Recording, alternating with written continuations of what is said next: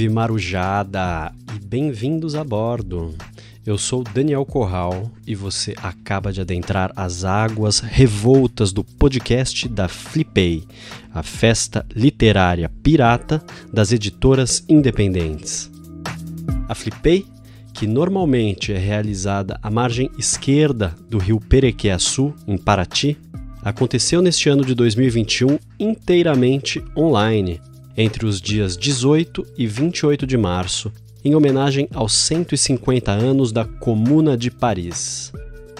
Esse ano nós navegamos em ondas eletromagnéticas a bordo do nosso barco Pirata Digital, transmitindo pelos canais da Flipei e da Autonomia Literária no YouTube.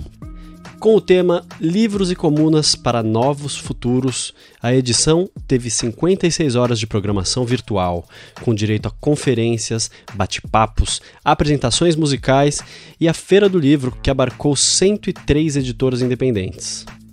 Todo esse conteúdo, que ainda está disponível no YouTube, agora também se tornou podcast, que você pode conferir no seu tocador favorito. E esse aqui é o nosso primeiro episódio da série Papos Insurgentes, que teve 12 edições durante a Flipei. Para esse papo, a gente convidou Jean Tible, professor da USP, autor de Marx Selvagem e prefaciador do livro Luxo Comunal O Imaginário Político da Comuna de Paris. Chamamos também a filósofa Larissa Drigo, que lançou o livro Desejos Ingovernáveis, Rambo e a Comuna de Paris, pela N-1 Edições, em março, para celebrar o aniversário da Comuna. Esses livros todos você encontra no site da Flipei, flipei.net.br. A mediação do papo foi feita pelo nosso grande camarada, o bucaneiro e editor Cauê Amene. E a gente abre esse papo com um áudio-poema criado e oferecido especialmente para Flipei por alguns dos nossos projetos parceiros. Quem apresenta os projetos e chama o poema é o nosso camarada, grande articulador e organizador da Flipei, Rafael Limongelli.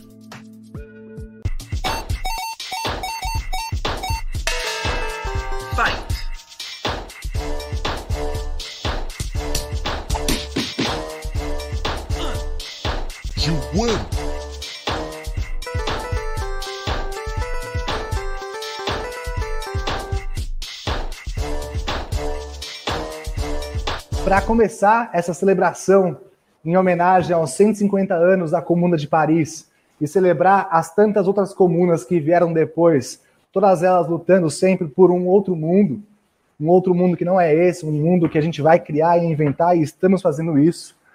A Companhia Antropofágica, mais a Companhia Dolores de Teatro, junto com a editora N-1, preparou um vídeo especial através, a partir da, dos poemas do Rambaud, da Estação do Inferno, de uma tradução recente, recente feita pela, pela Larissa Drigo, que vai ser lançada, inclusive, pela N-1, e prepararam um vídeo poema para a gente começar aqui a nosso, nosso debate, nossa noite de hoje.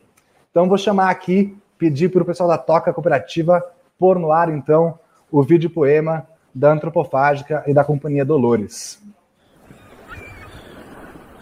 Gramática dos afetos.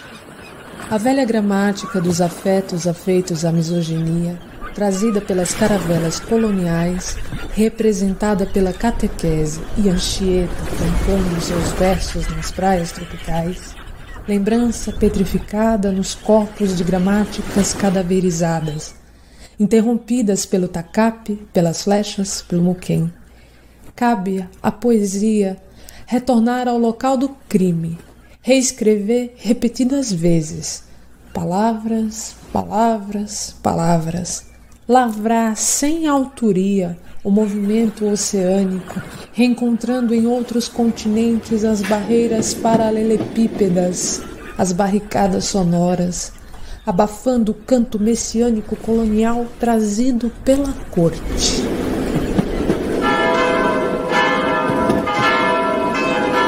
O século XIX ensina aos que nele viveram o inferno de um tempo histórico que não é linear e homogêneo, mas marcado por repetições e ciclos que terminaram inevitavelmente em tragédias ou farsas.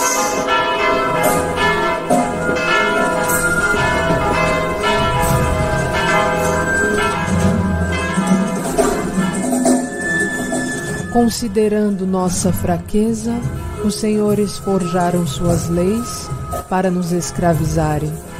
As leis não mais serão respeitadas. Considerando que não queremos mais ser escravizados, considerando que os senhores nos ameaçam com fuzis e com canhões, nós decidimos. De agora em diante, temeremos mais a miséria que a morte.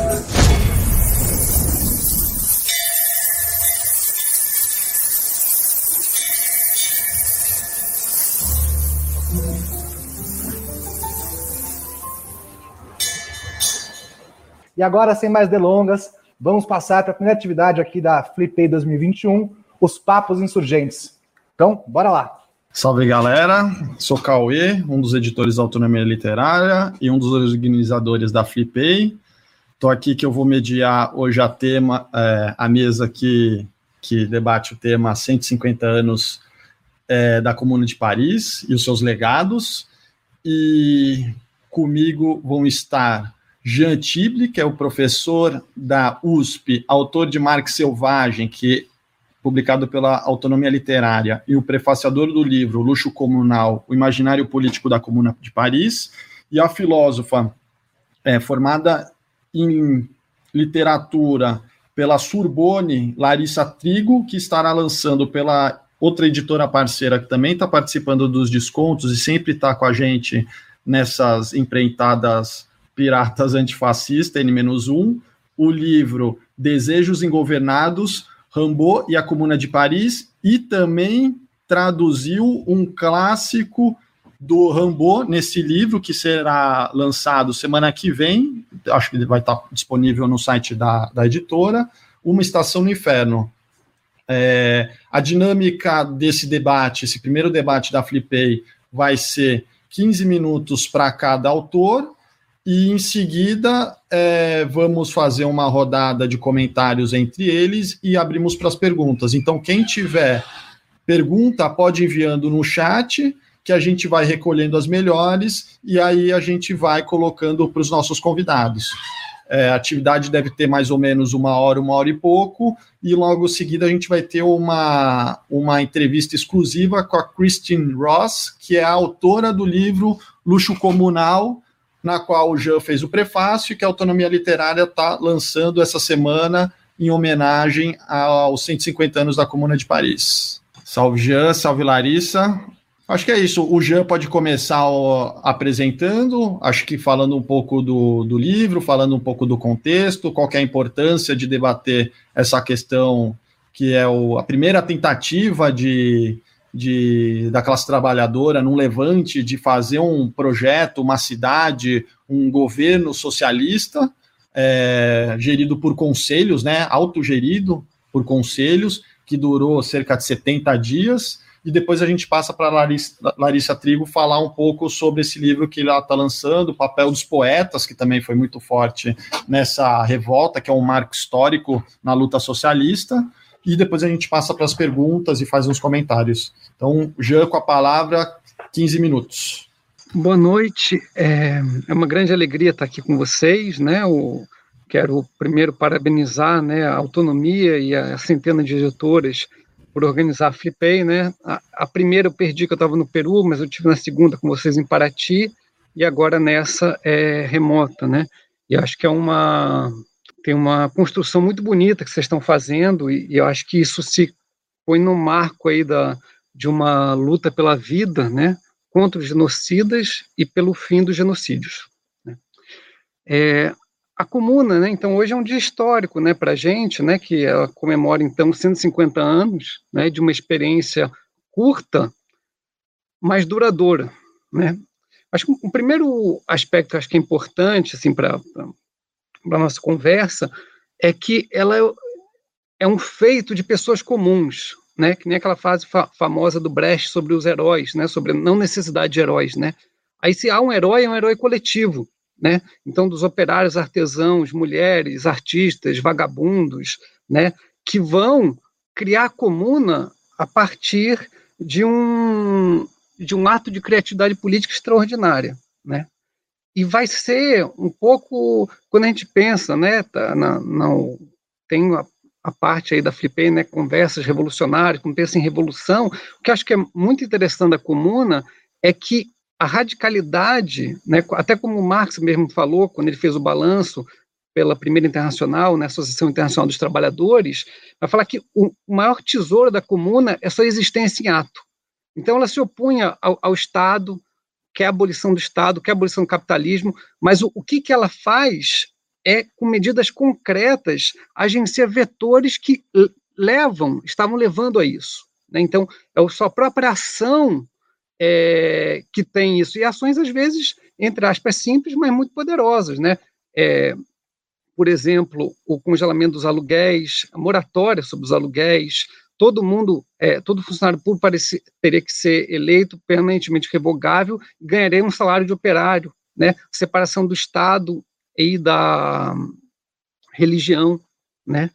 É, fim do, tra do, trabalho penoso dos padeiros, que era de, feito somente à noite, de madrugada, né? Então, tem uma... Todos os cidadãos de Paris, é, sendo franceses ou estrangeiros, passam a, a ser é, fazer parte da comuna, não tem essa distinção, né, tanto que uma das palavras usadas é República Universal, né, que tem um, esse sentido. Ou seja, são momentos, né, são 72 dias de exceção benjaminiana, vamos dizer, né, onde tudo é possível e de efervescência. Né? E isso é, é uma, é uma, uma coisa muito, muito forte e também os dilemas, né? Claro, ela tem vários problemas, isso pode ser discutido, né? Mas o, o que é mais incrível é esse desejo revolucionário de transformação, onde é, tudo é virado de cabeça para baixo, é um mundo de ponta cabeça. Né?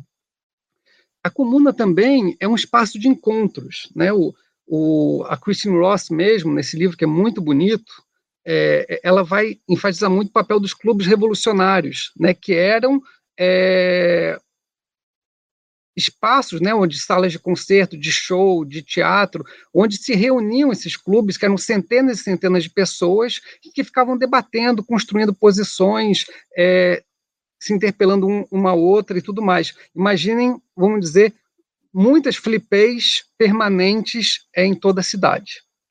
E ela também é um espaço de encontro entre operários e artesãos, é, também entre homens e mulheres.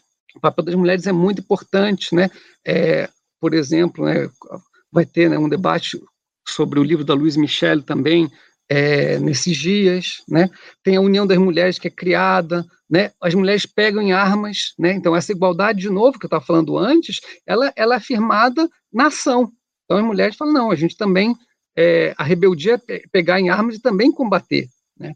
mas também organizou é, a questão da, da, da, distribuição das marmitas revolucionárias, também do, da, das ambulâncias que foram é, mobilizadas e tudo nesse momento, e é também um encontro é, nesse sentido que todas as correntes de transformação de pensamento e prática política se encontraram aí, né? Aí tem o Blanqui, que era, vamos dizer, mais um, uma, uma insurreição, um, os insurreicionistas, digamos, os marxistas, internacionalistas, é, os prudonianos, né, que eram muito influentes, sobretudo os, os artesãos, né, a, a turma do, do Bakunin, Kropotkin, todo mundo, é, em suas diferenças, conflui na comuna. E todos esses autores, é, e no caso do Proudhon, que, que ele, ele não estava vivo, vão também se transformar e pensar e celebrar a, a comuna. E também né, o, uma frase que também que no mesmo texto né, o, o Marx é, coloca é que a comuna anexou a França, anexou Paris à classe trabalhadora internacional. Né? A comuna ela não é um dos seus principais é, atores, é, vão ser estrangeiros. Né? A União das Mulheres é criada pela russa Dmitriev, amiga do Marx. É, o, Drobowski e outros poloneses vão ser muito importantes na parte militar, tinham essa experiência vinda da Polônia.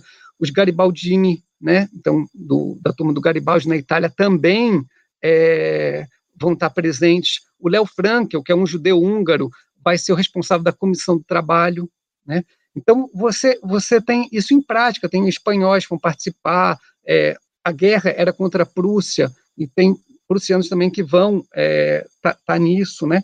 E tem essa dimensão onde é tão importante o bairro, a cidade, quanto o mundo. É o, acho que é interessante pensar isso, a, a comuna como esse espaço de encontro. E ela vai ser brutalmente reprimida, né? Isso, se a guerra era entre França e Prússia, né, como a, a, a classe dominante francesa é, se rende, né, então aí é a Guarda Nacional em Paris que vai se levantar e vai, e, e, e, e vai continuar a defesa, na verdade, os dois inimigos, numa aliança de classe, vão se aliar contra a Comuna. Né? A Comuna é cercada ao leste e ao norte pelo exército prussiano e ao sul e ao oeste por Versalhes.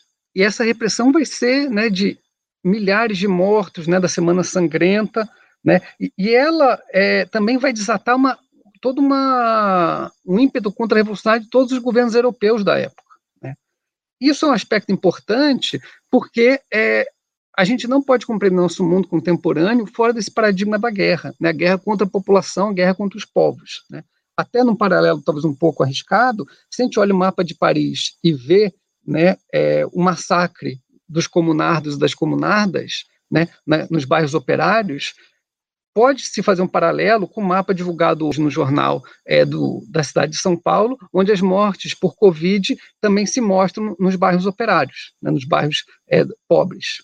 Tudo isso, então, é, para falar rapidinho um pouco sobre, sobre, a comuna em si, mas também o que, que é a comuna no aqui e agora, né? Ela imediatamente tem um impacto muito forte no imaginário e nas práticas revolucionárias, né? Na, na, na, época mesmo e logo em seguida, né? Quando é, essa forma de uma democracia revolucionária, de uma democracia dos conselhos, vai, é, vai voltar, ressurgir, brotar em muitos cantos, né? No Soviet, né, que quer dizer Conselho em Russo, de 1905, 1917, na Comuna de Xangai, de 68, no Conselho é, de 56 em Budapeste, em, em, toda, em todo momento em que tem uma erupção revolucionária, tem um levante, essa forma comuna, conselho, surge. Né? A gente poderia pensar nas assembleias contemporâneas aí dos movimentos, Occupy, movimento das praças, é, e todos esses levantes globais contemporâneos. Né?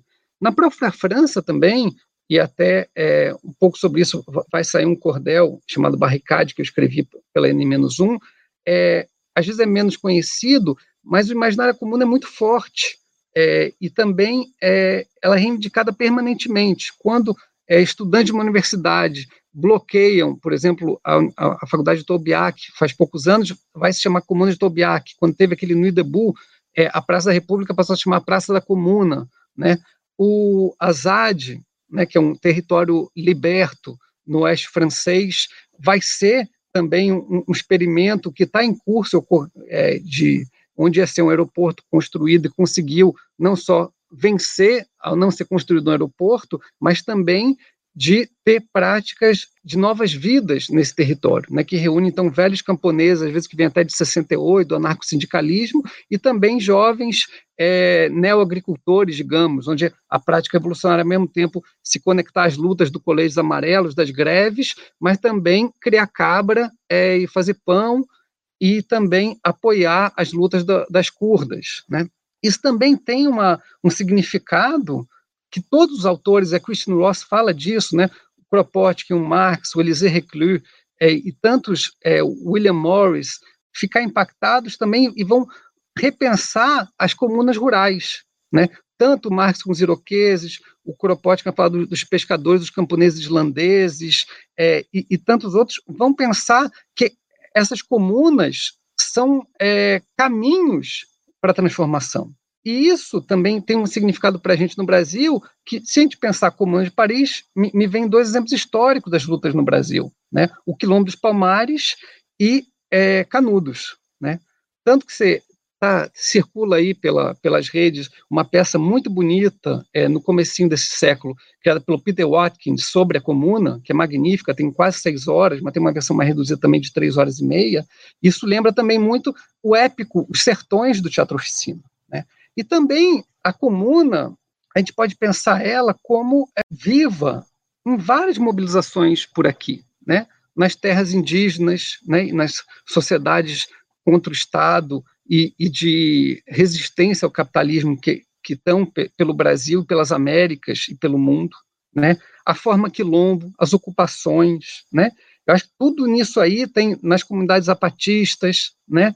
É, em toda parte está esse imaginário que é muito que é da horizontalidade, ou seja, que a democracia só é possível na forma revolucionária, onde todos podem juntos é, refletir e criar caminhos para resolver seus problemas cotidianos é, e, e, existenciais também, digamos. E para não falar muito, é, vou e para a gente poder conversar também, é interessante pensar num, num outro ponto com esse eu termino, né? A gente vive, né, uma emergência tem a questão da, da, pandemia, mas tem outra também que é, e está ligada a essa, né, como o livro que a magnífica Elefante é, traduziu e publicou no ano passado, né, do Rob Wallace, Agronegócio e Pandemia, né, a gente vive né, nessa emergência climática, numa crise, numa catástrofe por vir e acontecendo. E é muito interessante, se vocês viram, no Texas agora, teve um colapso do sistema energético, que o Texas é, tem um sistema energético autônomo, né? tem um sistema leste-oeste nos Estados Unidos e do Texas. E aí, o que, que uma das figuras republicanas mais importantes fez, o Ted Cruz? Pegou um avião e foi para o Hilton de Cancún. Num outro exemplo, quando a, no meio da pandemia, quando a gente já sabia que a coisa estava piorando de novo, João Dória vai a Miami passar uns dias. O que, que esses exemplos são interessantes? Que quando a coisa, a catástrofe, toma graus mais acentuados, o andar de cima vai embora, larga tudo. Isso é interessante para pensar como que essa imagem toda sempre do caos, da anarquia, né, colocado, está sempre falando como que isso vem depois, vem quando tem a catástrofe. Mas esse é o que acontece no presente. E o caos, a anarquia que os intelectuais, os pensadores do poder colocam, é a guerra contra, de todos contra todos do presente. Né? E o que é comum é bonito, e esse conceito de luxo comunal, que a Christian Ross resgata da Federação dos Artistas da Comuna, é que é, um pouco ele destrói essa ideia do luxo capitalista, monocultural para poucos, e põe o luxo dos de baixo, que é um luxo de vida, de exuberância de existências e dos saberes concretos dos artesãos e trabalhadores é, e trabalhadoras de Paris, né? Quando eu falei da comuna como espaço de encontro, é, ela vai reivindicar uma, não uma síntese, mas uma confluência na forma, então, de um comunismo anarquista. Né? Eu acho que isso é, um, é parte aí do que seria o, o legado vivo da, da Comuna de Paris. Muito bom, Jean. É... Nossa, legal isso, hein? Comunista anarquista. Legal. É... E você lembrou bem, a gente também aproveitar e fazer um merchan da outra mesa e de outro livro que a gente está lançando, que é esse da Louise Michel, que era uma poetisa. Ela era jacobina e se tornou anarquista nesse levante, ela é uma das principais revolucionárias, e a gente está lançando, junto com a editora é, Sob Influência, o livro Tomada de Posse, e quem for lá no nosso site vai poder comprar ele com, com cartaz ou ele avulso. E, na e no sábado, no sábado, às 17h30, também vai ter o, o, lançamento desse livro, na mesa Luiz Michel e seu legado revolucionário, na programação da Flipei. Então, agora o Jean falou direto do seu bunker no meio da Mata Atlântica, e a gente vai passar agora para a Larissa, que está diretamente de Montreal, para falar um pouco dessa publicação que ela está trazendo. O Jean também vai publicar pela N-1 esse cordel, Barricades, que está nessa coleção, e o que ela vai publicar é um livreto que ela escreveu e traduziu uma outra parte. Então, Larissa tem 15 minutos, depois a gente faz uma rodada de comentário entre vocês e vamos pegando as melhores perguntas para colocar para os convidados. É com você. Oi, boa noite. É, Cauã, Jean e todos que estão ouvindo. É um prazer estar aqui, uma grande alegria. Agradeço, agradeço o convite e celebro aí a, a iniciativa de, de fazer esse evento. É, então, o livrinho é um tem um ensaio que chama Desejos Ingovernáveis, que é sobre o Rambo e a Comuna. Vai sair pela N-1 logo mais. E ele vem junto com uma tradução do Uma Estação do Inferno, que é um poema que o Rambo escreveu dois anos depois da Comuna. E a questão do, do ensaio é de tentar nomear que desejos ingovernáveis são esses, né? Que produziram a Comuna, de que maneira a poesia é capaz de, é, de guardar esses desejos, né? E de, de dar uma voz é, que o mantém que o mantém vivo, uma voz que não necessariamente é a mesma das, das barricadas, enfim, acho que tem uma particularidade da, da criação literária que faz com que a revolução vá um pouco além, inclusive, dos, dos fatos e dos, e dos acontecimentos, apesar do fato de que a comuna foi, é, como o Jean disse muito bem, um, um caso excepcional na, na história da França. Então, o que eu tentei trabalhar nesse, nesse ensaio, no que diz respeito à comuna, são duas questões. A questão da revolução, saber o que é uma revolução, e de entender também a, a particularidade que tornou possível a comuna existir, né? entender que situação histórica era essa que tornou a, a comuna possível. E a segunda questão é a questão da organização, que vai leva um pouco a questão da, da revolução para além dela mesma e que também coloca em questão o que seria uma, uma revolução, porque a comuna ela é, ela é herdeira da, da Revolução Francesa e o século XIX inteiro francês foi uma longa tentativa, uma longa luta de instaurar uma república é, igualitária, fraterna e onde existisse liberdade. E isso só foi possível é, com a Comuna. Então, da Revolução Francesa até a Comuna foram quase 70 anos para que os franceses conseguissem ter um pouquinho, pouquinho de, de direitos, um pouquinho de, de algo que parecesse com uma, com uma democracia.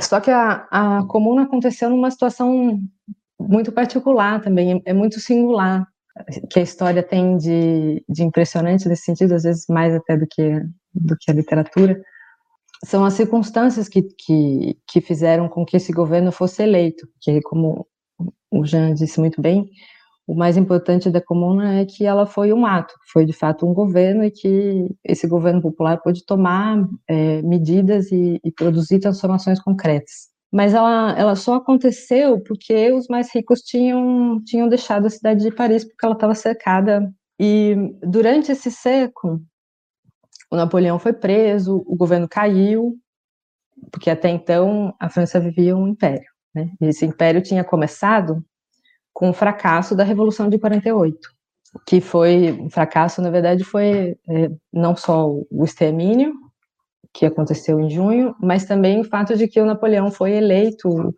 ele era Luiz Bonaparte, ele foi eleito é, presidente, mas depois ele se autoproclamou imperador e ficou 20 anos, é, a França ficou 20 anos governada é, por um imperador, então, quer dizer, ainda pior do que a pior do que a monarquia. E se a Revolução Francesa aconteceu também, isso é um fato importante lembrar. Ela aconteceu porque a Revolução do Haiti também aconteceu. Ela aconteceu porque a França estava perdendo muitas colônias na, aqui na América e com o, o Império Napoleônico, por exemplo, o Império colonial francês também também se expandiu e a, a servidão que existia é, no século XVIII francês era condição é, necessária é, para que a escravidão também fosse possível. A Comuna fez uma lei, por exemplo, que legitimava que todos os estrangeiros, que tornava possível com que os estrangeiros pudessem ocupar cargos públicos. Na verdade, essa lei ela, ela eliminava as restrições a respeito de quem poderia ou não ocupar cargos públicos. Nesse mesmo momento, nas colônias francesas, os negros não tinham direito de ocupar cargos públicos, só os brancos. Então, isso colocava é, em questão o Estado francês de maneira bem ampla. O Estado significava também o, o Império Colonial, é, o Império Colonial francês. E essa essa crítica da escravidão, ela é, ela vai aparecer no poema do Rimbaud de maneira de maneira muito clara, a crítica da colonização, a crítica do que era o, o Estado francês na época. Ele diz: Eu sou filho da França e a França é filha da Igreja. E essa, essa, essa França foi a França que chegou lá na África E ele usa mais ou menos essas palavras: os brancos desembarcaram, era preciso se submeter ao batismo e trabalhar. Então, a, a maneira que o Rimbaud tem de, é, de expor o que, o que era o, o Estado francês vai, vai de encontro com as, com as ideias da comuna, porque minha ideia nunca foi é, pensar a participação efetiva do Rimbaud na comuna, coisa do tipo, mas é, como o poema é, deixa ver aquilo que, que fez a comuna e que tornou a comuna possível. Mas então, eu estava falando das circunstâncias, né? Das circunstâncias em que a comuna aconteceu. No dia 18, é, foi o dia em que, 17 ou 18, o, o exército se rendeu. Porque é, o governo de Versailles decidiu que ele ia é, pegar as armas da Guarda Nacional, porque durante esse período, é, como a França estava em guerra, eles criaram uma instância que não era o exército, né, mas que era como se fosse o exército, era da cidade de Paris, essa Guarda Nacional, e ela foi fundamental para que a comuna se tornasse possível. O pessoal da Internacional Comunista foi se infiltrando na Guarda Nacional, os blanquistas também, e, e foram eles que, que, promo, que conseguiram fazer um acordo para que houvesse eleições depois do dia 18. Por quê? O governo de, de, de Versailles quis pegar de volta as armas que estavam na mão da população e da, da Guarda Nacional, foram para Montmartre para buscar essas armas com o exército, e o exército foi recebido pela população de maneira bastante calorosa, com bebida, com comida. Eles tentaram dissuadir é, o exército de é, promover uma guerra civil em praça pública, né? afinal de contas a França estava em guerra. O, o exército baixou as armas. E essa foi foi isso que fez com que é, a, a comuna se tornasse possível, pelo menos nesse momento.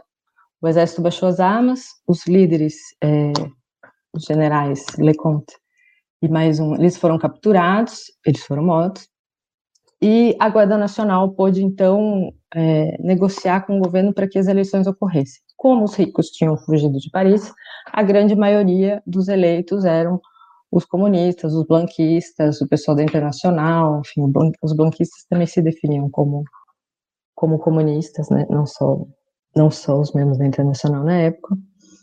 E a partir dessa dessa vitória, a comuna começou então a confiscar, por exemplo, os bens da igreja, é, instaurar o ensino laico, e o ensino laico e obrigatório no primário, que é algo que é, depois foi abolido, mas a República Francesa é, depois reinstaurou o ensino laico, e que existe, existe até hoje, porque é, isso fazia parte também de uma, de uma luta contra o trabalho infantil, porque tinha muita criança trabalhando 14 horas é, nas fábricas francesas dessa época. É, essa, essa medida também foi acompanhada da requisição, além dos, dos bens da igreja, é, os apartamentos é, e casas vazios foram requisicionados, as fábricas que tinham parado de funcionar ou que não estavam funcionando foram requisicionadas para que aí é, os operários pudessem tomar, tomar conta da, da produção. E isso foi uma mudança é, grande, inclusive, dentro da esquerda francesa, porque o Proudhon e muitos outros socialistas, eles não tinham interesse nenhum com uma, uma, uma autogestão. E a comuna instaurou isso pela, pela primeira vez, a ideia de que os trabalhadores é que têm que se, ser responsáveis é, pelas fábricas, pela gestão das fábricas, e a ideia interessante que, que surgiu daí como, como forma de organização era de você de se criar é, uma alternativa a administração da economia política que é promovida pelo capital a partir dos trabalhadores.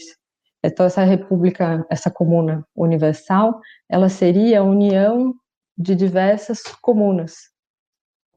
E muitas comunas poderiam, então, assim, umas é, em, em, contato com as outras, administrar é, a economia e a política sem precisar é, do Estado e do capital. Então, em termos de, de organização, ela, ela traz alguma coisa nova, e organização também tem um, um outro sentido que é interessante pensar, porque é, para que os comunares pudessem administrar a cidade, uma série de medidas anteriores já tinham sido tomadas pelo governo por causa da situação da guerra.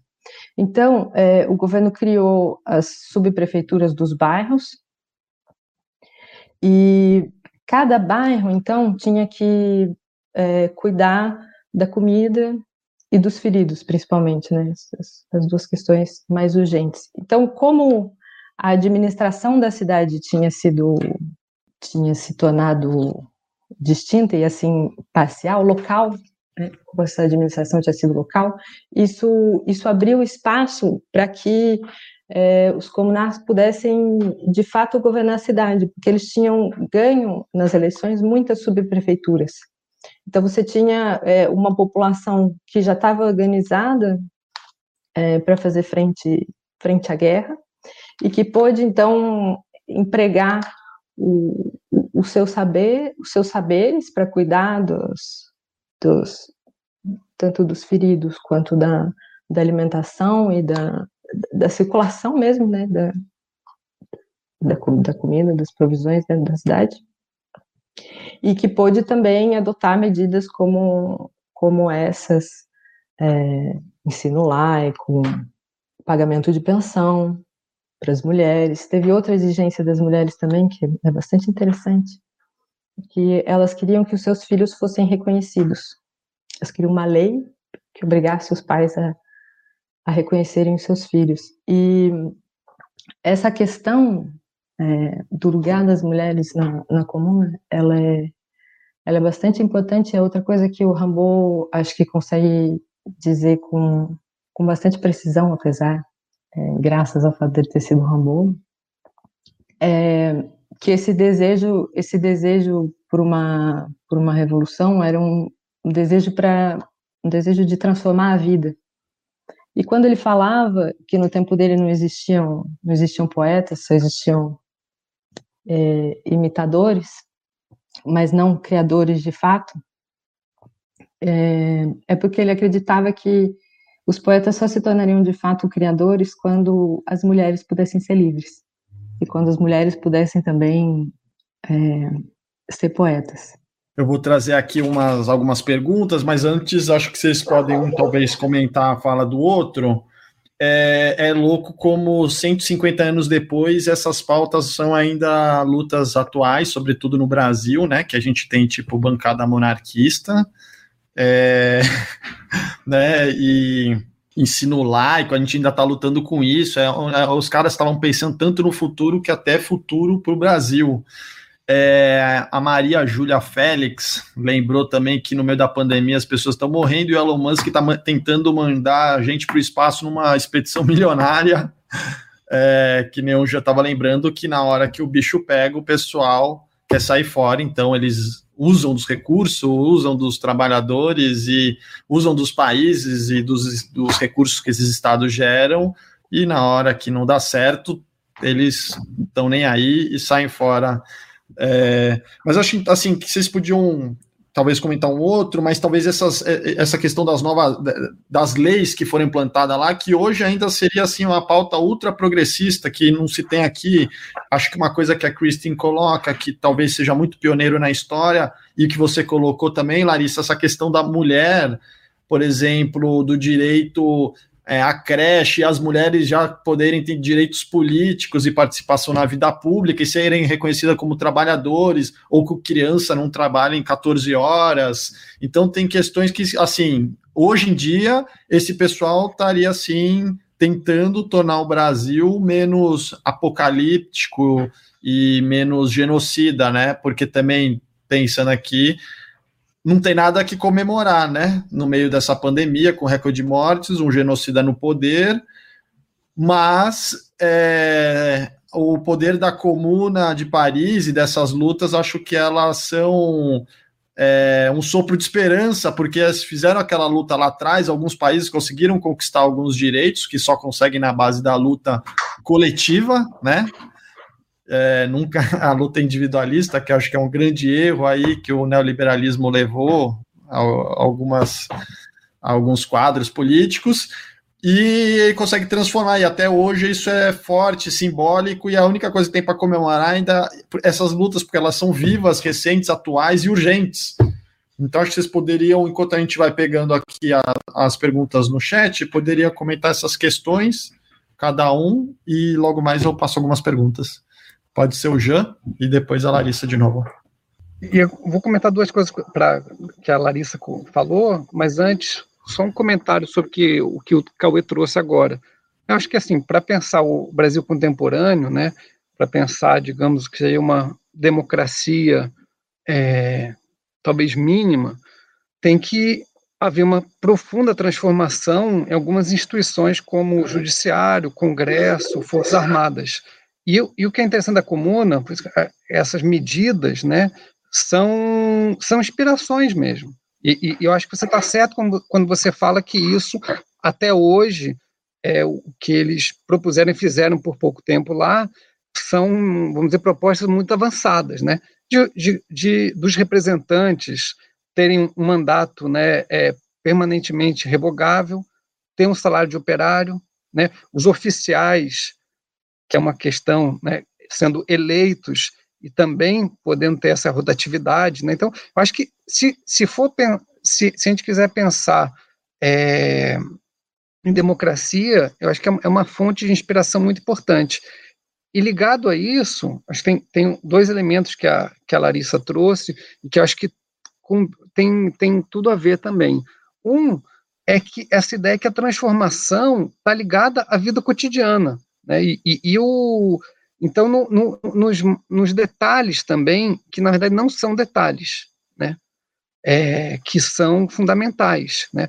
O, quando né, o Elon Musk está querendo ir para Marte, não sei para onde, né, o, o, o, o pessoal, a, a, elite francesa, parisiense, foi para Versalhes, né, um pouco eu estava falando ali no finalzinho, deixaram os doentes nos hospitais, deixaram as pessoas passando fome, né, que vinham de um cerco, né, é, do exército prussiano de cinco meses, no inverno, comendo rato, matando animais do zoológico e tudo.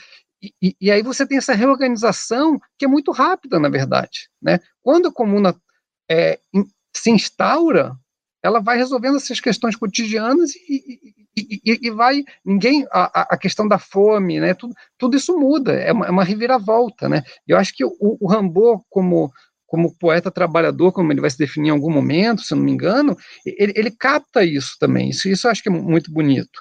E eu acho que ligado a isso, também é um ponto que a Larissa trouxe, eu acho que é muito importante, quando a gente está falando da França, falando do mundo, até porque a França é um império colonial. E os argelinos, que também estavam mobilizados, vão ser esmagados logo depois da Comuna, isso vai durar até o ano seguinte, 72, também estavam lutando. E se você ouve o discurso da reação naquele momento, um dos principais pontos era: os estrangeiros estão mandando, os estrangeiros estão aí. E isso é tanto em relação aos poloneses, aos italianos, dos Garibaldini, como também ao, aos argelinos. Né? E também o, os prisioneiros da comuna vão ser mandados para Nova Caledônia. Então, quando, quando esse vínculo também da comuna com outros povos tem a ver também com, com, com essa interação com os Kanak, lá, lá na Nova Caledônia. Né? Então, eu acho que o. E, e, até, de novo, o discurso da reação, né, a, é, é, interessante perceber, e o Rambo, de novo, vai reivindicar isso, e eu aprendi isso lendo outro livro da Christine Ross, sobre o Rambo e a, e a história espacial, que ela faz esse paralelo que o, quando o, o Osman, né, o Hausmann, faz a, a linha reta em Paris, tem também a ver com o ímpeto de colonizar, de você, de, de, de, você dominar o espaço. E também, quando eles vão, quando parte da reação vai ver Paris da comuna, a comuna de Paris, vai falar que é Paris sob domínio dos pretos, né? que tem o, o, o selvagens com anel no nariz, é, tatuados de vermelho, fazendo a dança dos calpes sobre os destroços enfumaçados da sociedade. E aí o interessante é que o Rambo vai reivindicar tudo isso, vai positivar isso. E é uma questão que está posta para a gente também, porque quando a gente vê a potência das lutas contemporâneas, ela é muito dos sujeitos que foram colocados lá da natureza, né? da chamada natureza, mal chamada, aliás. Né? Então, as mulheres, né? os negros, os povos indígenas, né? os LGB, LGBTQI, no sentido mais da aberração, mas aberração da natureza também.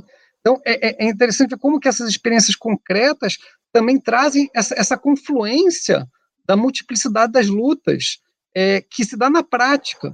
Né? Se fosse juntar Kropotkin, Marx, Bakunin, é, Blanqui, Luiz Michel, eles iam se matar. Mas na prática revolucionária, não. Não estou falando que era um mar de rosas. Não era porque não, não, não, tem como ser e não deve ser. Tem que ser tenso, tem que ser. É, é parte do, da, da, beleza dessa irrupção. Mas é, eu acho que tem, tem, tem, tem elementos aí muito fortes para gente, a gente, gente pensar e lutar. É, Larissa, eu já peguei algumas perguntas, mas pode fazer aí o seu comentário e eu já passo as perguntas para vocês dois. Sim. É, não, eu queria lembrar também de uma coisa que o, que o Rambo diz, ele diz que ele era, se ele diz que ele era um trabalhador, ele dizia que ele estava em greve, né? Porque trabalhador bom é trabalhador em greve, a não ser pro, a não ser pro patrão. É, trabalhador que trabalha é bom só pro patrão. Enfim, essa, essa questão da, da organização é bastante interessante, porque talvez a gente possa colocar é, uma outra questão que seria mais espinhosa, se, se a gente ainda vive no tempo da, da, da Comuna de Paris, se as revoluções ainda se, se fazem da mesma forma hoje. É, porque talvez o nazismo e o fascismo tenham, tenham modificado um pouco é, não só a cultura operária, mas depois, é, com as transformações que o capitalismo sofreu é, depois do estado do bem-estar social, talvez tenha transformado também é, os sujeitos políticos, né? E essa, essa cultura operária, ela de alguma forma se perdeu no começo do, no começo do século XX. Não as, não as tentativas de transformação, isso continuou, mas acho que continuou com sujeitos que não são mais os, os mesmos. De qualquer forma, a, a maneira através da qual a comuna se tornou possível, eu acho que continua sendo uma espécie de modelo interessante de, de organização, porque ela tinha uma dimensão internacional, mas também local. Essa, essa, esse duplo, duplo eixo que ela tinha de, de funcionar, eu acho que é o que torna a coisa muito interessante. Se a gente conseguisse criar é, formas de organização que pudessem ser ao mesmo tempo é, locais e internacionais, eu acho que ia ser possível, que hoje a gente consegue se comunicar como não era possível se comunicar no século XIX. Então, acho que esse, esse caminho talvez seja o, o legado mais, mais interessante da comuna, além do, do desejo de, de transformar a vida e a maneira de viver. É, isso que você falou do local, internacional, tem aquela frase, né, de 68 ficou forte, acho que é do... Eu não lembro quem cunhou, mas era o local, né? E aí o lema até da autonomia literária é lutas globais, publicações locais, que vem dessa inspiração.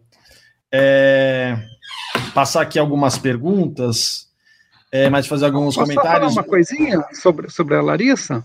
Sim. Sobre o que ela falou agora? Não, porque é bem rapidinho, mas eu acho que é um ponto importante e, e, o, e, e, e para só falar uma coisinha desse do luxo comunal, que acho que tem muito a ver com isso, que é o que eu, eu inclusive fui formado pelo pelo pessoal da, da oposição sindical metalúrgica de São Paulo e, e eu sempre ouvia do, do, do, deles é assim como um, um grande elogio, ah, esse esse esse cara era um era um excelente frisador um excelente torneiro, né? E, e, não é no sentido ah, que ele trabalha bem para o patrão, mas é um, é um, orgulho do ofício, né? É, isso não impede de ser contra o trabalho alienado e contra o trabalho explorado, mas eu acho que tem um orgulho aí pela e o luxo comunal dá conta disso, porque esses artesãos, que Paris era, era é, é a capital também de um trabalho muito refinado, né, da moda, das costureiras, de vários ofícios é, que tinham e, e tinham um orgulho é, também de, desse trabalho aplicado, bem feito, e, e, o luxo comunal tem a ver com isso. É? Então, é, é, uma, é um pouco, por um lado, é contra, contra o trabalho, mas é como se fosse por uma atividade liberta. E aí tem um, um diálogo também com a poesia, né? Que eu acho que é um pouco tem essa coisa, ah, a poesia não serve para nada. Que bom, né? E, e, e, eu acho que tem aí um são parecem extremos, mas eu acho que ele, eles se conectam, né? Um pouco nessa nessa um pouco a cidade mesmo a compreensão da política, né? A política que quer? A política é criação. Se não for criação, aí é, é o é a polícia, como diz o Rancière, né? a verdadeira política é essa instauração da igualdade. E é um trabalho criativo. Né? Então, acho que esse, esse, é, um, é, um, é um legado que eu acho que é muito, muito forte da comuna. Né? E isso, isso não está, obviamente, tá, não é com. A classe trabalhadora se transformou muito. Né? E, e não existe mais nesses termos. Mas mesmo a comuna, ela não era exatamente do operário industrial, das grandes fábricas. E sim tinha muito, era a mistura já disso chegando, que isso, daí que o Marx descobriu, né, entre aspas, a classe trabalhadora, foi vendo a mobilização dos operários em Paris na década de 40, desse mesmo século XIX. E aí é, ainda tinha muito esse trabalho desses esses artesãos, tudo. Alguns eram, inclusive, pequenos donos de oficinas com alguns trabalhadores, mas se colocaram com a comuna, e não como patrões, né? Então, acho que é um, é um aspecto também, é, tanto que a comuna, ela interpela mais que eu sinto, no, por exemplo, no debate é, de uma esquerda francesa radical, mais do que 68. Em parte porque 68, que a Christine Ross mostra isso num livro muito bonito, que o, o saiu em português pelo Sesc, que ela foi a, a memória de 68 tenta matar 68, que é falar que foi uma revolta estudantil quando se trata de uma greve gigantesca de 10 milhões de trabalhadores, e também todo esse aspecto dos encontros que eu mencionei, que também pode, pode ser pensado em 68. Então, às vezes, até o pessoal recupera mais a comuna, porque 68 é, ficou um pouco essa imagem quase neoliberal, no fundo, que é de emancipação individual, não tem nada a ver com o que aconteceu em maio e junho de 68 em Paris e na França, né? É, mas é isso, não, quero falar de. Vamos, vamos para as perguntas para não falar demais. Tá, tá, ótimo. Já, vocês lembraram um outro cara, um expoente assim, que participou e, e, tem um texto até que a gente publicou hoje na Jacobin, é o William Morris. Ele é um poeta e também ele era designer têxtil, né? E ele tem umas coisas assim isso, psicodélicas, isso. meio. Parece o pré, pré é, sabe, dali. É um negócio muito louco. Eu tava vendo hoje, quando a gente estava publicando. Isso é curioso também, é o papel dos poetas ali, né? Tem Luiz Michel, tem o Rambo, tem o William Morris, tem outros. E aí tem até uma mesa que a gente vai ter aqui na Flipei é, salvo engano, no sábado, que é o papel dos poetas na Revolução Africana, porque eles são tipo os caras da palavra, os caras da história, porque tá tudo na base da oralidade. Então, acabou de acontecer lá, em, acabou de acontecer em 2014, 2015, derrubaram a ditadura que derrubou o Thomas Sankara revolucionário lá na, em Burkina Faso, mas antes disso teve uma reunião dos poetas que voltaram para a África e rearticular a sociedade. Enfim, a gente vai discutir isso nessa mesa. Então, vou passar aqui para as perguntas, senão a gente vai divagando vários temas legais. É, primeira pergunta que eu vou colocar, eu vou colocar blocos de três, tá? E vocês vão meio que anotando aí para não perder. Então, é, Caio Olivetti, ele está perguntando: gostaria de pedir para Larissa, mas você também pode, Jean, é, comentar brevemente qual foi a relação de Malá Malarmé com a Comuna e queria e Lucas Pré queria pedir para Larissa também já é, para falar um pouco melhor sobre o Proudhon não acreditar em ação direta antes da comuna, se for possível. É, outra pergunta aqui do Fernan, da Fernanda Mórcia é como foi a repressão da comuna, como ela acabou e o que dela teria sido aproveitado quando se estabeleceu um governo democrático. Aí depois tem mais duas perguntas que eu selecionei. Então, o que eu falei do, do Proudhon é porque o, o socialismo até então é, na França, pelo menos o, o, mais organizado, sem, sem falar do Blanqui, Blanqui era um republicano revolucionário, como ele dizia, mas ele era comunista também, tinha uma ideia de, de comunismo ali. Ele, ele acreditava. É, é, interessante ler o Blanqui, às vezes eu fico achando que ele era ingênuo de pensar isso, mas de qualquer forma, vou, vou dizer, mas ele, ele acreditava que é, ele era um, um iluminista, acho, um herdeiro da, da ilustração. Ele acreditava que com com o progresso da humanidade, ele acreditava no progresso, ele acreditava que uh, com a educação, na verdade, se, se, houvesse educação pública, se a igreja não tivesse o poder que ela tinha, o comunismo seria o futuro da sociedade. Então ele achava que só, só precisava é, a França se livrar da, da igreja, instaurar uma educação é, pública e laica e, e o comunismo viria. Né? Ele não pensava tanto na, na diversificação das formas de, de, de repressão. Acho que ele estava mais preocupado é com a, com a liberdade no, nesse, nesse sentido, inclusive o acesso à educação que liberaria as pessoas do jogo da, da igreja. Então, o, o socialismo é mais é, que, que, tinha mais alcance na França até esse momento, porque tudo isso foi sendo construído é, ao longo da história e ao longo das, das lutas. Isso, por exemplo, do Blanqui se definir como republicano é, revolucionário, é porque era desejar a república era ser era ser revolucionário. Eles queriam igualdade e liberdade, mas não sabiam exatamente que tipo de governo tornaria isso possível e nem que tipo de sociedade era essa em que haveria é, liberdade e igualdade. Então, a ideia do socialismo é, ainda existia nela a ideia da livre concorrência, por exemplo.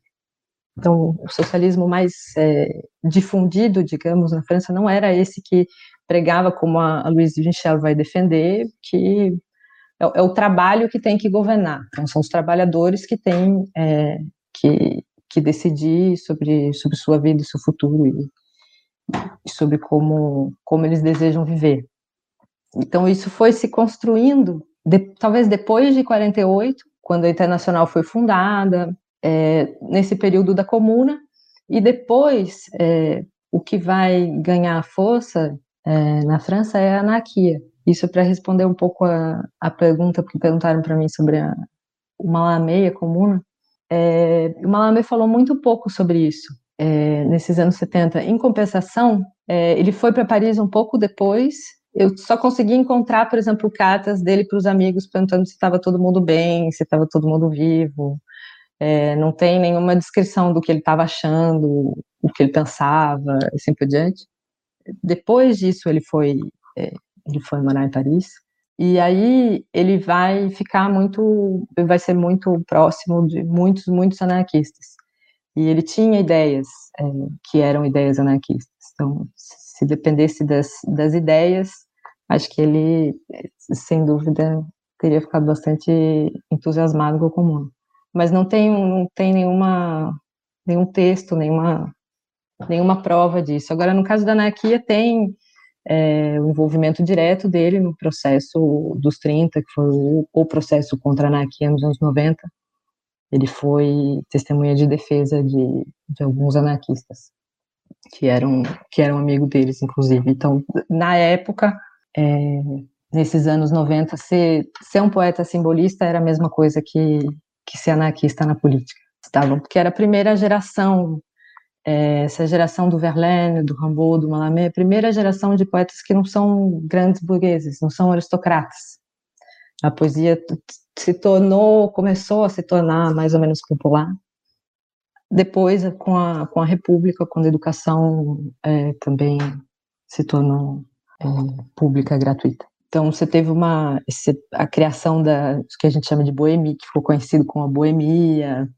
É, tudo isso aconteceu porque você teve uma, uma, luta de classes, inclusive dentro da literatura. Até então era o Vitor Hugo, é, que era o grande poeta, porque ele era deputado, senador. E ele foi contra contra a comuna, como Zola, o Flaubert, ficaram escandalizados e achavam que, que a polícia tinha que, que salvar Paris. Aliás, esse é um. A, acho que a Fernanda perguntou sobre a, como a comuna acabou, essa é uma, uma história também bastante singular, porque no, ela acabou com um massacre. Né? O governo de Versailles invadiu a cidade e foi, foi mesmo muito violento, as pessoas eram assassinadas na rua, é, algumas levadas para os quartéis. Até hoje, é, os franceses não sabem quant, quantas pessoas morreram nessa semana. Não tem registro, nenhum historiador consegue dizer com exatidão. Os historiadores estão até hoje debatendo quantas pessoas morreram. Então, quer dizer, essa prática de esconder mortos, de esconder cadáveres, é, a França fazia no seu território como, como fazia na, nas colônias. E o que dizem os historiadores, que é, que é bastante interessante, é que quando o exército foi chegando,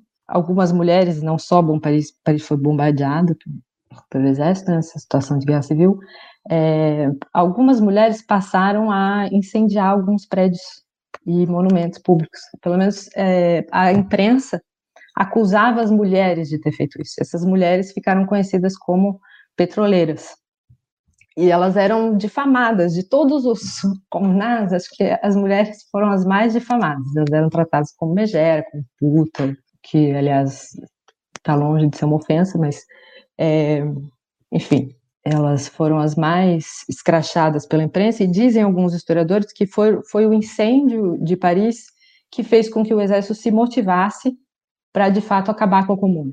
Porque parece que o exército ficou chocado com aquela com aquela destruição, mas não era uma destruição qualquer. Muitos desses prédios que foram incendiados eram símbolos, como, por exemplo, é, tacaram, incendiaram o, o Palácio de Tuileries, que é o Louvre, é onde o imperador morava, era um símbolo do, do poder monárquico.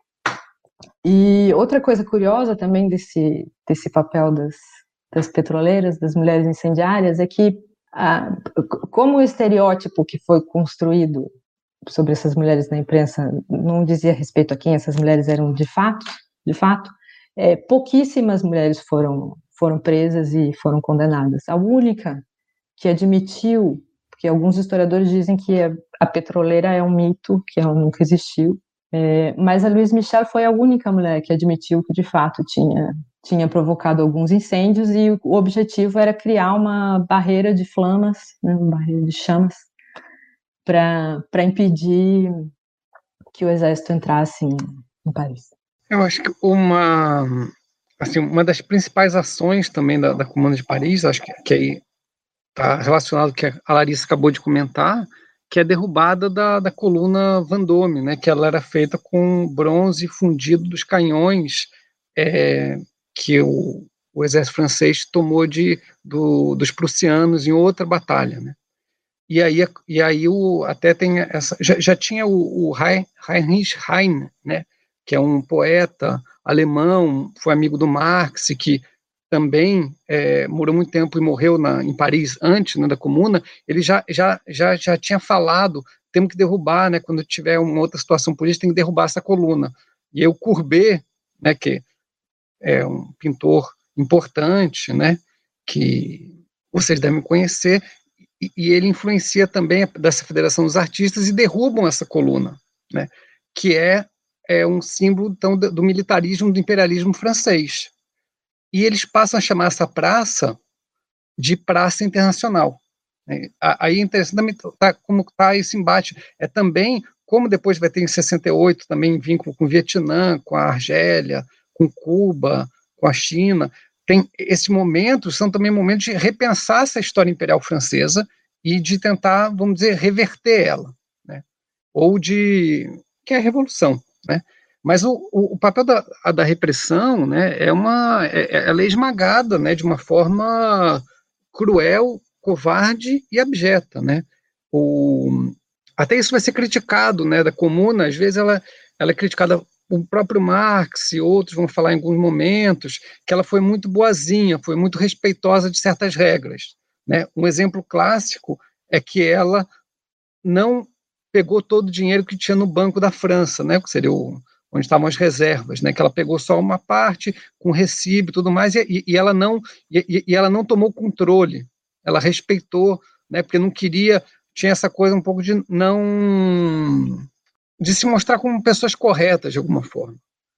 E também, uma outra, acho que a, a, segunda também crítica mais forte que tem a comuna é que ela não aproveitou esse momento inicial, né, do, então do, do 18 de março é, toda, até o fim de março, quando Versalhes estava, né, então teve essa fuga é, da, da classe dominante e dos, e dos dirigentes políticos, é, e não foi para esmagar Versalhes logo nessa hora que a comuna eclodiu e estava com mais força. E a partir de abril, o Adolf Thier, que é um, então era, era o presidente, um político muito habilidoso, no sentido é, sinistro também de, da, da palavra, e ele vai reorganizar e vai também assinar uma paz com a Prússia e vai conseguir libertar soldados que estavam presos para compor, recompor a, a força da, é, do, do, seu exército, e 130 mil homens vão é, retomar Paris é, do, e destruir a comuna.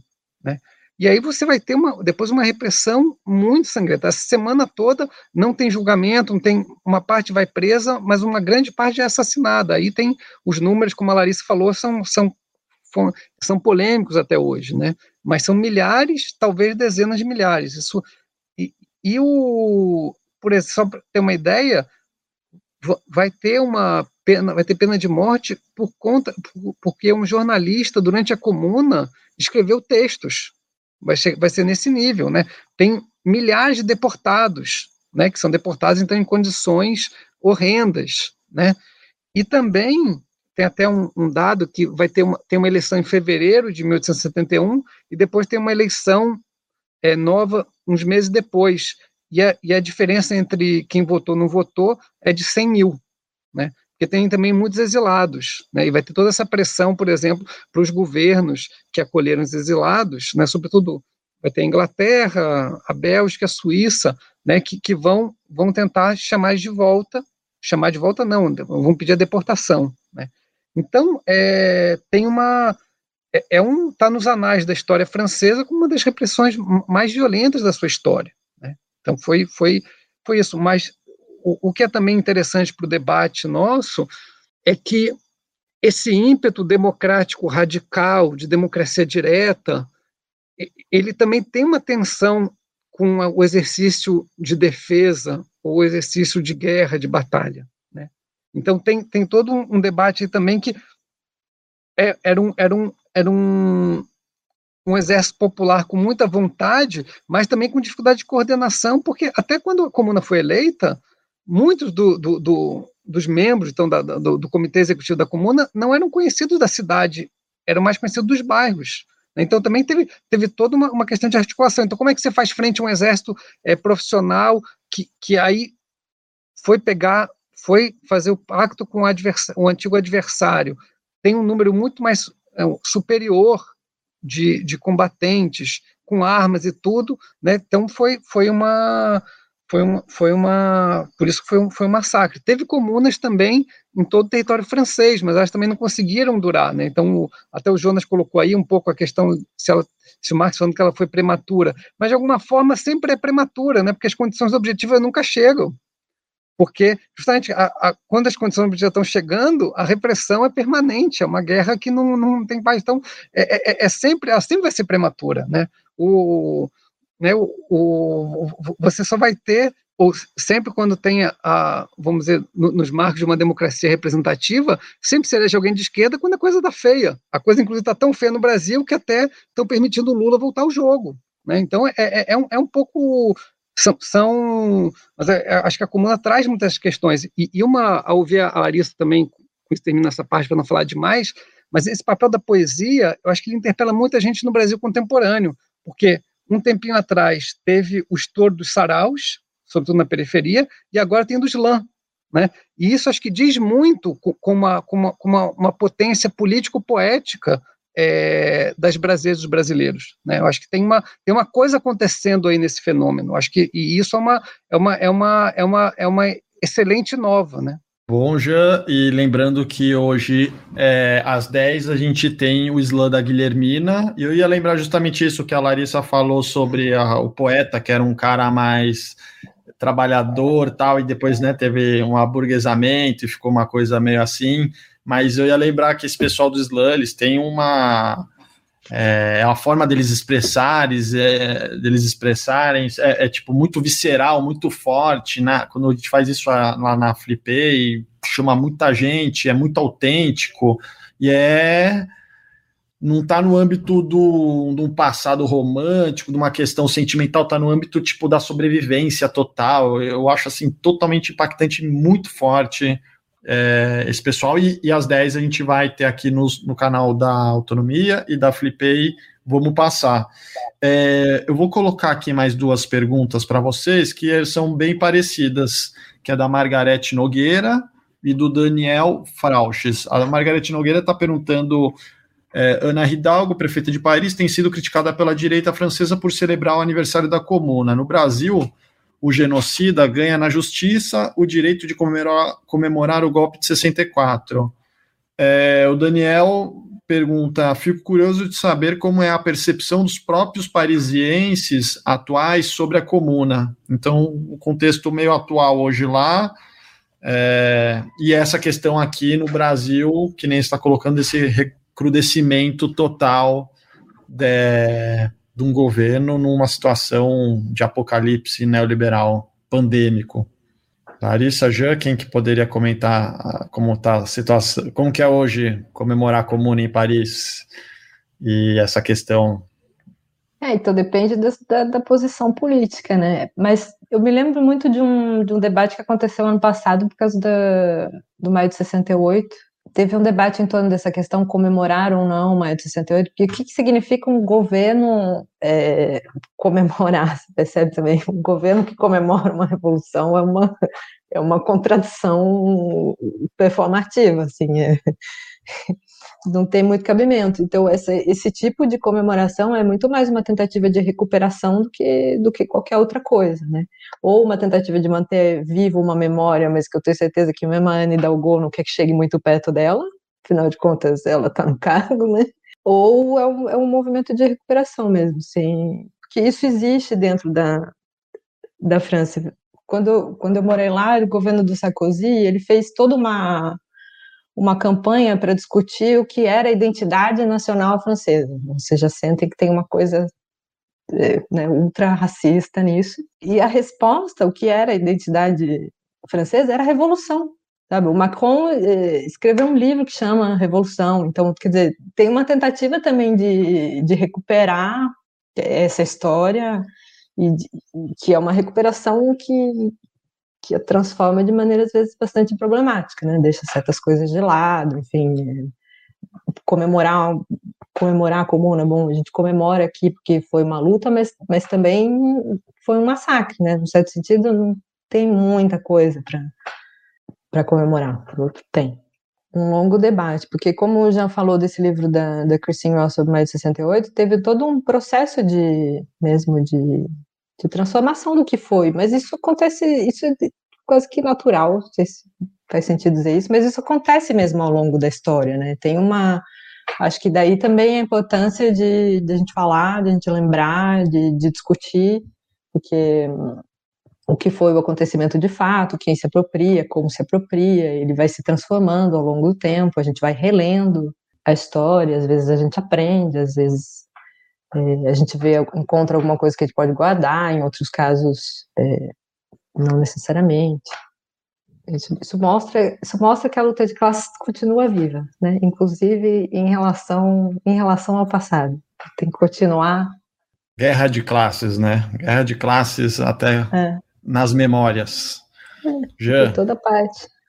É, e, e o que vocês fizeram me lembrar fizeram me lembrar uma questão que é o seguinte, que tem o David Harvey naquele livro dele da Boitempo sobre Paris, ele fala sobre essa questão que, é, urbana, como que mudaram as cidades, porque entenderam que ali você pode travar os fluxos, que nem a estratégia 2013, etc., que você trava os fluxos do capital e da circulação de capital, você trava a cidade e causa uma ebulição popular, etc., então você tem isso na França, mas olha que louco, logo em seguida também vem o, o germe do fascismo, segundo Mark Bray, que é outro autor nosso aqui que tem um livro Antifa, vem após isso, e o caso Deifrus é a grande expressão, porque ali no caso David Demisola, que vocês falaram que era contra a comuna, ali ele está tentando denunciar o início do antissemitismo, é, da xenofobia, e é ali que começa a ter um grupo de nacionalistas conservadores católicos franceses que começam a adotar as estratégias dos marxistas e anarquistas na ação direta para começar a fazer linchamento de rua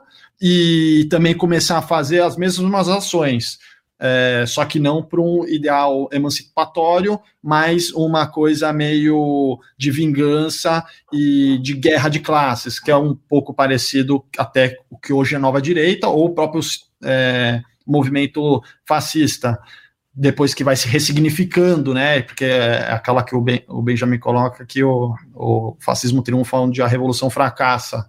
E também em maio de 68 você também tem esse contorno, você tem uma grande captura depois de uma grande reação católica conservadora, o, aquele filme O Intenso Agora, né, do, do João Moreira Salles, acho que pega bem aquelas grandes manifestações depois, até o, o, Hugo, que é sócio aqui da editora, eu lembro que em 2013 o Jean estava na mesa, numa puta mesa gigante que a gente fez na PUC, e todo mundo, 2013, revolução, aí o Hugo jogou um balde de grafia na galera, gente, eu tô achando que isso aqui tá muito mais a reação que vai rolar vai ser muito parecido o que teve em Paris, o que teve no Irã. Teve uma eclosão, mas os caras vão vir com tudo. E foi o que aconteceu. Eles acabaram assim. A gente hoje não vive nem perto do que seria uma democracia, né? Porque é general ameaçando o STF através do Twitter, é tirando o, a liderança mais popular da história do país do jogo. É, enfim, tem todo um, um tipo de reação que parece um pouco que tem toda uma história né, da, da reação conservadora. É, mas passa para é, o Jean e depois a gente já vai estar tá encerrando o que está dando a hora aqui. Eu acho que esse embate entre a Comuna e Versalhes é um embate que está em curso na França e está em curso no mundo. Né? Se a gente pensar aqui no Brasil, né, o Canudos contestado, Palmares contra o Império, contra a República, é, é, esse, é esse embate né, entre uma vida de igualdade e dignidade ou a, o caminho hierárquico né, da, da opressão. Né? Acho que isso isso está e né, o, a Larissa falou de luta de classes, o Cauê guerra de classes, acho que é isso que está tá, tá escancarado né, é, para gente. E o eu, eu, eu, acho que mais nada comum está muito forte na França, né, o, quando eu falei da ZAD, né, de Notre-Dame-des-Landes, né, o, toda essa geração, né, vocês veem enfrentamentos muito fortes, né, das forças policiais com manifestantes, uma repressão muito forte. A, a, a comuna é, é um pouco esse, esse, é, é, essa inspiração primeira, talvez, né, e que está tá sempre aí. Mas acho que é importante, até um sentido pragmático, no bom sentido, é, que isso tudo só ganha força é, para o aqui e agora quando reformulado, recriado. Né? A própria barricada, é, ela não, vendo na França, ela não tem, como que ela tem funcionado? No sentido de parar os fluxos. Foi com os coletes amarelos, ocupando as rotatórias, ou fazendo grandes atos, não tem mais a barricada nesse sentido, ou quase não tem, né, tradicional, mas ela continua operando como, como, como imaginário e como prática política, né? Porque é, é, essa questão também da memória, né, por isso que a prefeita é, reclamou dessas manifestações é, dos coletes amarelos em Paris. Ela não estava do lado dos comunardos e comunardas contemporâneas, ela estava do lado da ordem, reclamando que estavam destruindo a cidade, né, porque os coletes amarelos ocuparam a Paris rica. E essa questão da memória é importante, né, porque tem o, todo esse exercício que a Christine Ross mostra no, no, livro dela, Mais de 68, suas repercussões, suas sobrevidas, alguma coisa assim, é como tudo isso foi feito para domesticar 68. Aí 68 para falar, não, eram os estudantes libertários é, que estavam ali é, querendo é, novas aspirações individuais, e aí até a gente quer falar que depois de ser recuperado pelo capitalismo, é, tem uma coisa de libertação sexual, é, no sentido também muito restrito, né, porque os feminicídios estão muito fortes, e opressões e tudo mais. E isso tem uma. Tem, tem tudo no sentido de. É, é domesticar, é, é, é, você falar, isso não aconteceu no fundo. E aí, o que, que ela fala, que eu acho que, que, que, que conecta com várias coisas que a gente veio conversando aqui?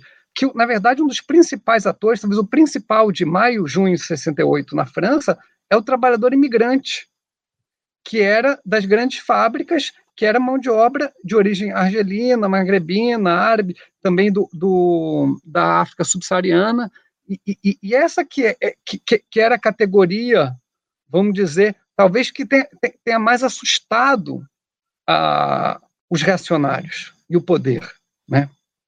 E ela some depois essa categoria. Então você vê que como a, a, política francesa vai tendo uma extrema direitização, onde, onde toda a direita primeiro, depois o centro, até parte da esquerda vai adotando alguma dessas pautas, e isso tem a ver com uma coisa, com um grande nó da França, das lutas, que, que é, é de, não, de ter esse, esse passado e presente imperial, colonial. Né? É, é interessante como essa, essa molecada atual da França é, é, vai, vai, vai ter, né? A Comuna de Paris tem muito essa coisa né, de colocar o, a proclamação né, nos muros. Os muros são pintados, ocupados, tem até uma questão gráfica legal. Depois de 68 isso volta, e nesses anos, agora de 2016 para cá também. E qual que era um dos lemas de 2016? Que aí, com 2018, a Larissa falando com as comemorações dos 50 anos, é, que era Fuck 68, Fight Now. Que é isso. Acho que esse é um, é um ponto importante. Porque é igual junho. O, a esquerda brasileira dá um tiro no seu próprio pé ao, ao, ao deixar junho, é, ao falar que junho foi uma coisa ruim que, que levou à reação. Eu não tô, acho que o, o Hugo teve uma visão arguta lá atrás. Isso não é contraditório que eu estou falando, acho eu. Mas se você se você não celebrar a explosão que teve ali no país, de grande parte do andar de baixo e também de setores médios, é, ali estava colocado qualquer um dos grandes nós em qualquer a gente não pode falar de democracia é, se não falar de, do, de abolicionismo penal, prisional e policial.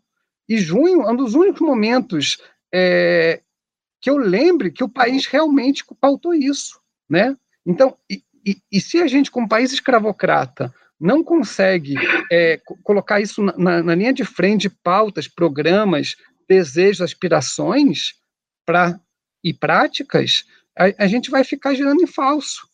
Né?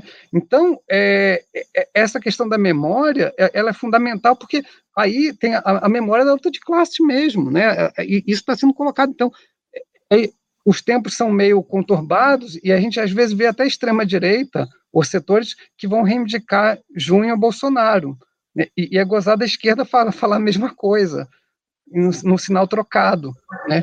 E, e, por óbvio que tem teve coisa de São Paulo, né, que com, com a extrema-direita aparecendo, mas eu acho que o, o que teve ali, né, e, e eu gosto muito daquele exemplo do, do Datena, que é o que, que é o, talvez o, o, que mais indica aqueles dias loucos que a gente viveu e precioso nesse sentido, que é quando os poderes ficam com medo. Todo mundo tinha poder ficou com medo. E aí ele pergunta ali, né, se, se, se apoiavam os protestos com violência. Aí, aí os telespectadores respondem que sim, e ele ainda a, a, acrescenta com vandalismo e aumenta mais ainda. Eu acho que ali se moveu alguma coisa. E, e, e, e ser de esquerda, querer revolução, ou praticar é, transformações, eu, eu, eu, acho que tem, é, tem que beber disso daí. Sim, e, e lembrando que a, a, repressão foi contra a esquerda anti-establishment, né? A direita anti-establishment ficou Sim, aí, até hoje está aí. Você tem uma repressão de Estado contra um grupo, né? E aí é. ele vai sendo caçado e vai sendo com coisa de general infiltrado em Tinder para jogar molecada com né, capitão, sei lá, exército, e vai tendo uma repressão e vai enfraquecendo. Então, é, mas sobre é, isso. É, é só, ver, só, só, só, desculpa te cortar, mas é só ver o que, que acontece com as manifestações depois, já para tirar Dilma e tudo mais, quando a polícia adere, né? Onde tira um é. selfie. Tem, tem uma, é, associar as duas coisas é uma, é uma insanidade. É, a polícia adere então, e os caras polícia, ganham passe polícia, livre de metrô. A, a, a polícia não falha. É, a, a, polícia adere e eles ganham passe livre de metrô, que eu lembro que o metrô estava é, com, é. a traca aberta, né? Mas sobre isso a gente também vai ter uma mesa dia na sexta-feira, dia 26, é, às 19 horas, com a Camila Jordão, o Paik do MPL, o Acácio 2013 não acabou, que vai debater mais a fundo esse tema. A gente vai ter que caminhar agora para o final, então vou para vocês darem as últimas palavras e de, logo em seguida, às nove, a gente vai ter essa entrevista com a Kristen Ross, é, autora do livro Luxo Comunal, que a gente está lançando na Autonomia Literária, que o Jean fez o prefácio, e a entrevista vai estar tá legendada, então também quem não souber inglês, está tranquilo, que tem legenda. Então, Larissa e Jean, para considerações finais. Ah, eu agradeço, eu agradeço o convite de vocês, agradeço a presença de quem, quem ouviu, quem colocou perguntas. É, a gente vai, vai se encontrar em breve, espero. Eu vou ficar aqui para ver a para ver a Christine Ross agora, que eu sou, sou fã. Já? Sim. Sim, eu acho que incrível tá, traduzir esse, esse livro da Kristen Ross. Ela não é muito conhecida, mas acho que é uma das pensadoras é, mais interessantes que tem por aí, né? E, e, e eu acho que a, a, a, visão dela, né, o que, o que ela, o estudo dela sobre a comuna, né, acho que ela, ele nos traz, acho uma coisa que às vezes a gente é, dissocia um pouco da, da luta, né, da, da questão política, que é a beleza. Eu acho, acho que tem uma, muitas coisas de enfatizar a beleza. William Morris, né, é, ela, ela cita isso no finalzinho, tem a ver com esse luxo comunal, que ele vai é, defender a derrubada de uma estátua lá em, em homenagem ao Nelson, que é um, uma, é como se fosse uma coluna Vendôme lá da, de Londres. E ele fala que para tirar ali e no lugar colocar uma um, um pomar com damasqueiros, tudo mais. Mas tem tudo isso, né? acho que traduz, é um exemplo mais singelo, mas que o que está, né, no, permeia tudo isso é a, uma luta pela beleza. Né? Acho que isso, isso é uma coisa que, que a gente, um pouco, e essa beleza está ligada a uma abundância é, existencial. Né? Quando o David Graeber, que infelizmente é, partiu ano passado, ele falava muito disso, da, dessa, da generosidade né, da, da, da classe trabalhadora. Né? Eu acho, acho que isso é um aspecto, acho que aí tem uma, uma beleza é, sentimental, mas também de práticas coletivas de solidariedade. Eu acho que é isso que é o, é o, é o âmago da luta. Mas é muito é isso, bom. que seja uma, uma linda terceira flipei, e vou, vou acompanhar tudo. É, tudo não, não dá, né? Mas, mas é isso. Parabéns é, e seguimos. Obrigado, agradecer o Jean, a Larissa, em nome da equipe, o pessoal aí, a gente ficou com uma média de 160 pessoas vendo.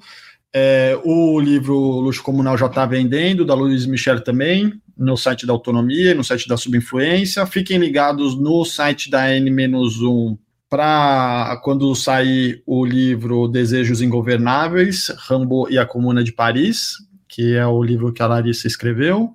E obrigado, gente. Com, espero vocês amanhã e nas próximas programações, agora às nove com a Christine Ross e às dez com a Islanda Guilhermina. E amanhã, às dezenove, a gente vai ter o lançamento, o debate do livro Um Planeta Conquistar, a emergência no Green New Deal, na mesa com Daniel Cohen e Raquel Ronick, e a mediação do Hugo. E em seguida vai ter mais programação, e isso vai até o dia 28. Então, obrigado. Tchau, tchau. Valeu, Marujada. Esse foi o nosso Papo Insurgente da vez. A Flipei 2021 foi uma realização da autonomia literária e de outras 103 editoras independentes com títulos incríveis que você descobre no nosso site flipei.net.br. E não se esqueça de seguir o podcast da Flipei no seu tocador foram nossos parceiros na realização dessa edição. A Caixa de Ferramentas, uma plataforma virtual de cursos voltados ao pensamento crítico. Lá você encontra formações ao vivo, com interação em tempo real entre professor e aluno, e também formações gravadas. Visite o site caixadeferramentas.org.